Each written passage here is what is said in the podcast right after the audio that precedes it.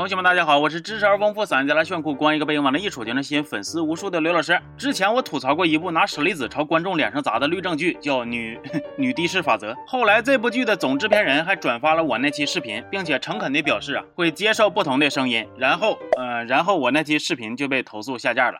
咱们说，虽然某些律政剧拉胯，但是实际上，无论是法官还是律师，都并不是悬浮的职业。前段时间，我发现一个聚焦真实案件、展现司法工作者日常的纪录片，名字叫《是这样的法官》。那里边的案件可比电视剧精彩多了。就比如第一期里的第一个案件，那个杀妻未遂的老爷们邓某，简直就是在观众的血压上蹦迪呀。案件经过大概就是，邓某的妻子周某因为和邓某感情破裂，于是多次提出离婚，但是都被邓某拒绝了。案发当日，邓某诓骗周某说要和他协商离婚当时。我在帮我姐姐看店，她一进来就对我笑，然后就说，呃，要把我叫回去，啊，扯离婚证。我说好的。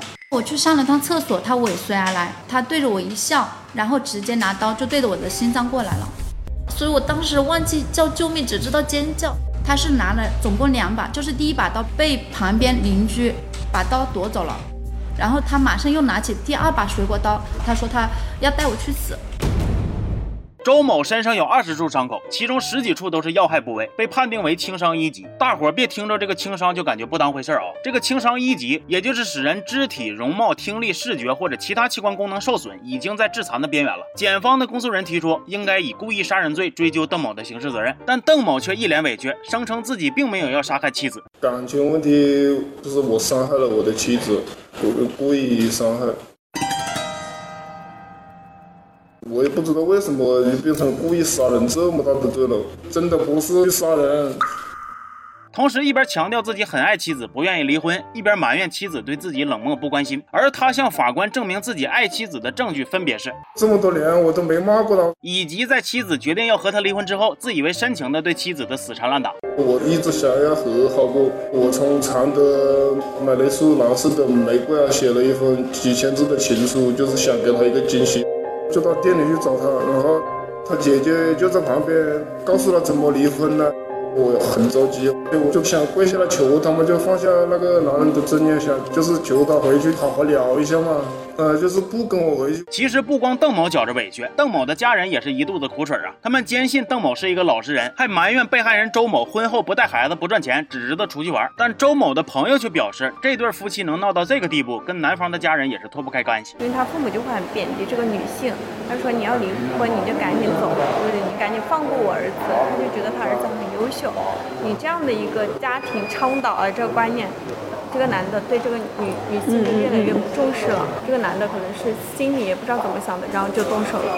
面对故意杀人的罪名，邓某声泪俱下的说自己是一个彻头彻尾的啊好人，绝对不会故意去杀人的。我一直以来就是个很诚恳的人，我没从小到大没跟任何人吵过架，没去打架，更别说去杀人。我从从小鸡鸭鱼都没有杀过。可是这个时候，公诉人却拿出了证人的证词。在案发当日，邓某曾经对妻子周某说过要离婚就一起去死。可是邓某却狡辩说这些都是气话，说的话是气话，那么拿刀行凶，并且在行凶之前还确认了一下刀是否锋利，又该怎么解释呢？我就是想吓他一下，我并没有说要去伤害他。婚姻不易嘛，我我喜欢的，我很在乎他，我就是想吓他一下。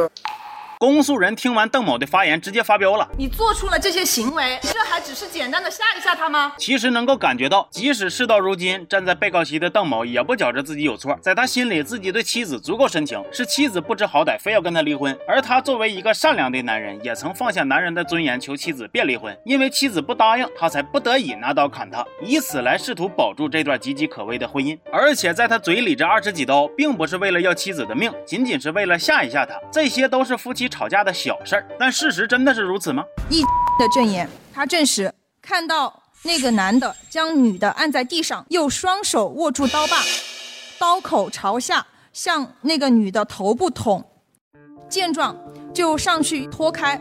但是我拖不动。后来，邓某的辩护律师曾说，邓某如果真要杀周某，一刀就可以毙命。可是实际上捅了二十几刀，还没杀死人，这就说明邓某当时就是一时冲动，不构成故意杀人。可是周某却坚定地反驳，她说丈夫邓某就是要杀她。如果他没有想过伤害我，为什么别人阻止把他的刀拿走了，他后面还要拿起第二把刀来杀我呢？因为我当时穿的是冬天的，很厚实的。如果当时我穿的是夏天的衣服，就会被他一刀捅了。而公诉人也没有松口，他认为这起案子就是故意杀人。故意杀人罪是行为犯，不应当为结果论，不应以被告人没有造成死亡结果为由，直接推定其主观没有剥夺他人生命权的翻译，应当以故意杀人罪追究刑事责任。但鉴于其系临时起意，并非事前蓄谋，故意杀人情节较轻，可以从轻处罚，在三年以上十年以下有期徒刑予以量刑。最终，邓某还是因故意杀人罪被判处有期徒刑四年。同时，邓某和周某的离婚案也很快就尘埃落定。当然，在这部纪录片里，不光有这种看了会脑供血不足的案子，还有那种离谱到让人哭笑不得的。说被告人彭某趁闵某不在家，盗窃了他的首饰、相机以及包包等财物，然后变卖，被告上了法庭。这个听着好像挺普通的案子，其实关系老复杂了，情节老魔幻了。先说这个彭某和闵某的关系，他们俩相识于二零一九年，因为聊得来，于是就成为了男女朋友。可是问题是，这个闵某在当当时已经有一个对象了，有一段时间就是以结婚为目的去的，后面发现他这个人就是有未婚夫。他结婚了以后，我们还是在一起。后面大概是一个月左右的时间，她老公那边破产了，就跟她那边就离婚了。她问我，她说你介不介意离个婚的人？大爷，你要是实在憋不住，你就笑吧。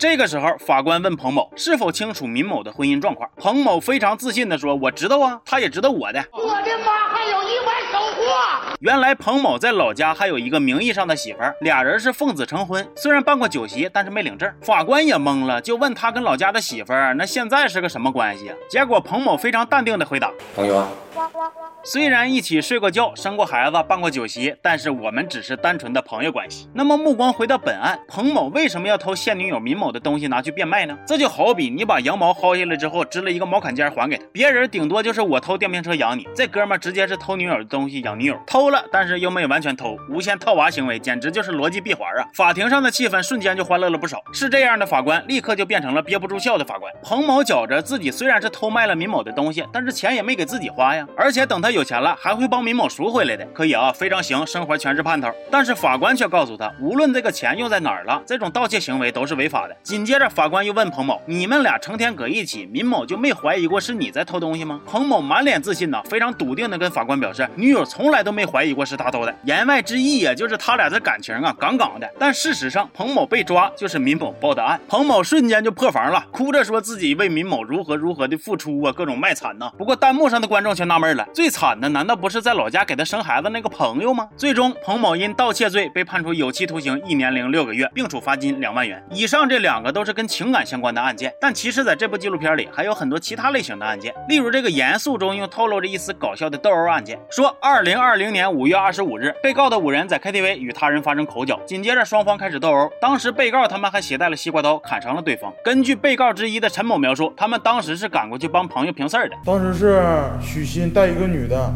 去喝酒，完了魏晨他妈逼这个女的喝酒，就这女的就喝不了酒。完了之后，许昕想替她喝，魏晨就不让。之后他们就发生了口角，许昕发微信说受欺负了。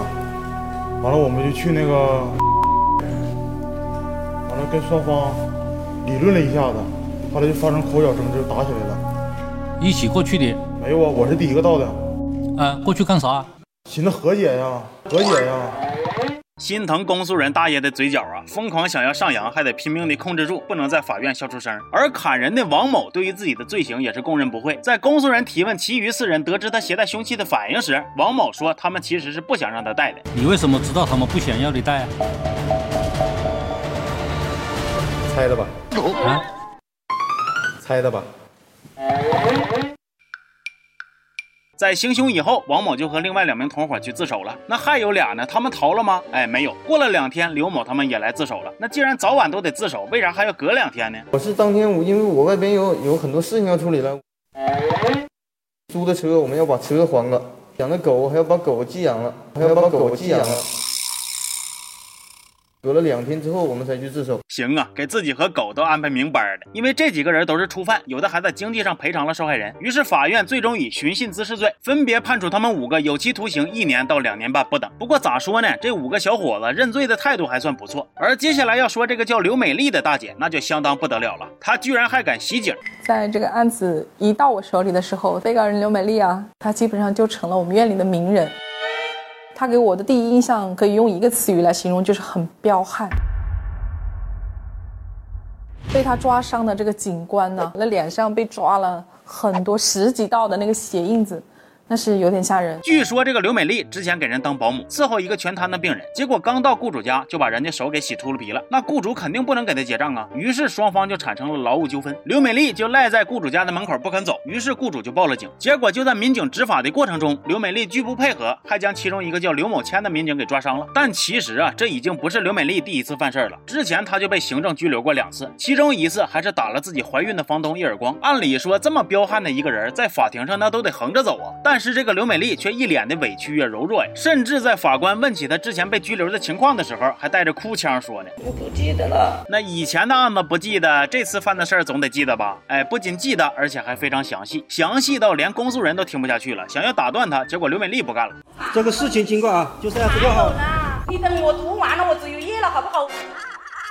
你让他讲完，让他讲完，讲。呃，感恩陈院长。沈班长，我刚才读到哪里了？读到最后，刘美丽还发了一个毒誓：此文句句入骨属实，绝对没有半点假，否则我会天打雷劈。注意哦，这一块是个知识点，一会儿要考。刘美丽一直在对法官强调，那个叫刘某谦的民警在执法的过程中对她使用暴力，而她所有的反抗都仅仅是自卫。难道自卫权都没有吗？我也是一个合法公民呐。那这个时候，公诉人问刘美丽有什么证据能证明民警打了她呀？刘美丽义正言辞地表示，民警用手打了她的脸，监控可以作为证据。这时候，公诉人强调，一会儿播放电梯的监控和派出所监控，如果刘美丽说谎的话，那么也是要承担相应的后果的。都到这个时候了，刘美丽还一口咬定就是民警打了她。结果，公诉人拿出了监控和录像，证实刘美丽并不是善茬。她当时躺在雇主家门口，看着民警也不挪地方，并且还破口大骂。过了很久，眼看劝说无效之后，两个民警就打算合力把她抬电梯里去。结结果刘某谦就被刘美丽用嘴咬，用水杯砸。为了防止他咬人呢，民警同志只能把他的头摁住。结果这个刘美丽更炸毛了，直接上手袭警啊！甚至在被制服后，还扬言说这只是给民警的一个教训，他啥都不怕。那简单来说，就是民警同志合法合规，是这个刘美丽胡搅蛮缠。证据摆在面前了，刘美丽终于认怂了。尊敬的审判长，我记起来了，对不起，我错了，绝对没有半点假，否则我会天打雷劈。那咱就是说，这之前下单的批了吗？订单也不知道会不会按时送达呀。最终，刘美丽因妨害公务罪被判处有期徒刑一年零十个月。除了这四个案子，在这部纪录片里还有因抚养费儿子将父亲告上法庭啊，夫妻离婚假戏真做后的抚养费纠纷呐，以及清洁阿姨被要求巨额赔偿啊，等等等等。感觉在这部纪录片里就看尽了人生百态。在他们当中，有一些人触犯法律的很大一部分因素就是无知造成的无畏，等到后悔的时候已经来不及了。而像这种普法纪录片存在的意义，就是让更多人懂法知法，从而敬法畏法，不去犯法。同时呢，通过这部纪录片也让观众们知道了，看似离我们生活很遥远的法院日常，并不是只有庄严和肃穆，也充满了各种各样的人情味儿，以及和很多人的现实生活相似的一地鸡毛。行，那么这期先到这儿了，我是刘老师，咱们下期见啊。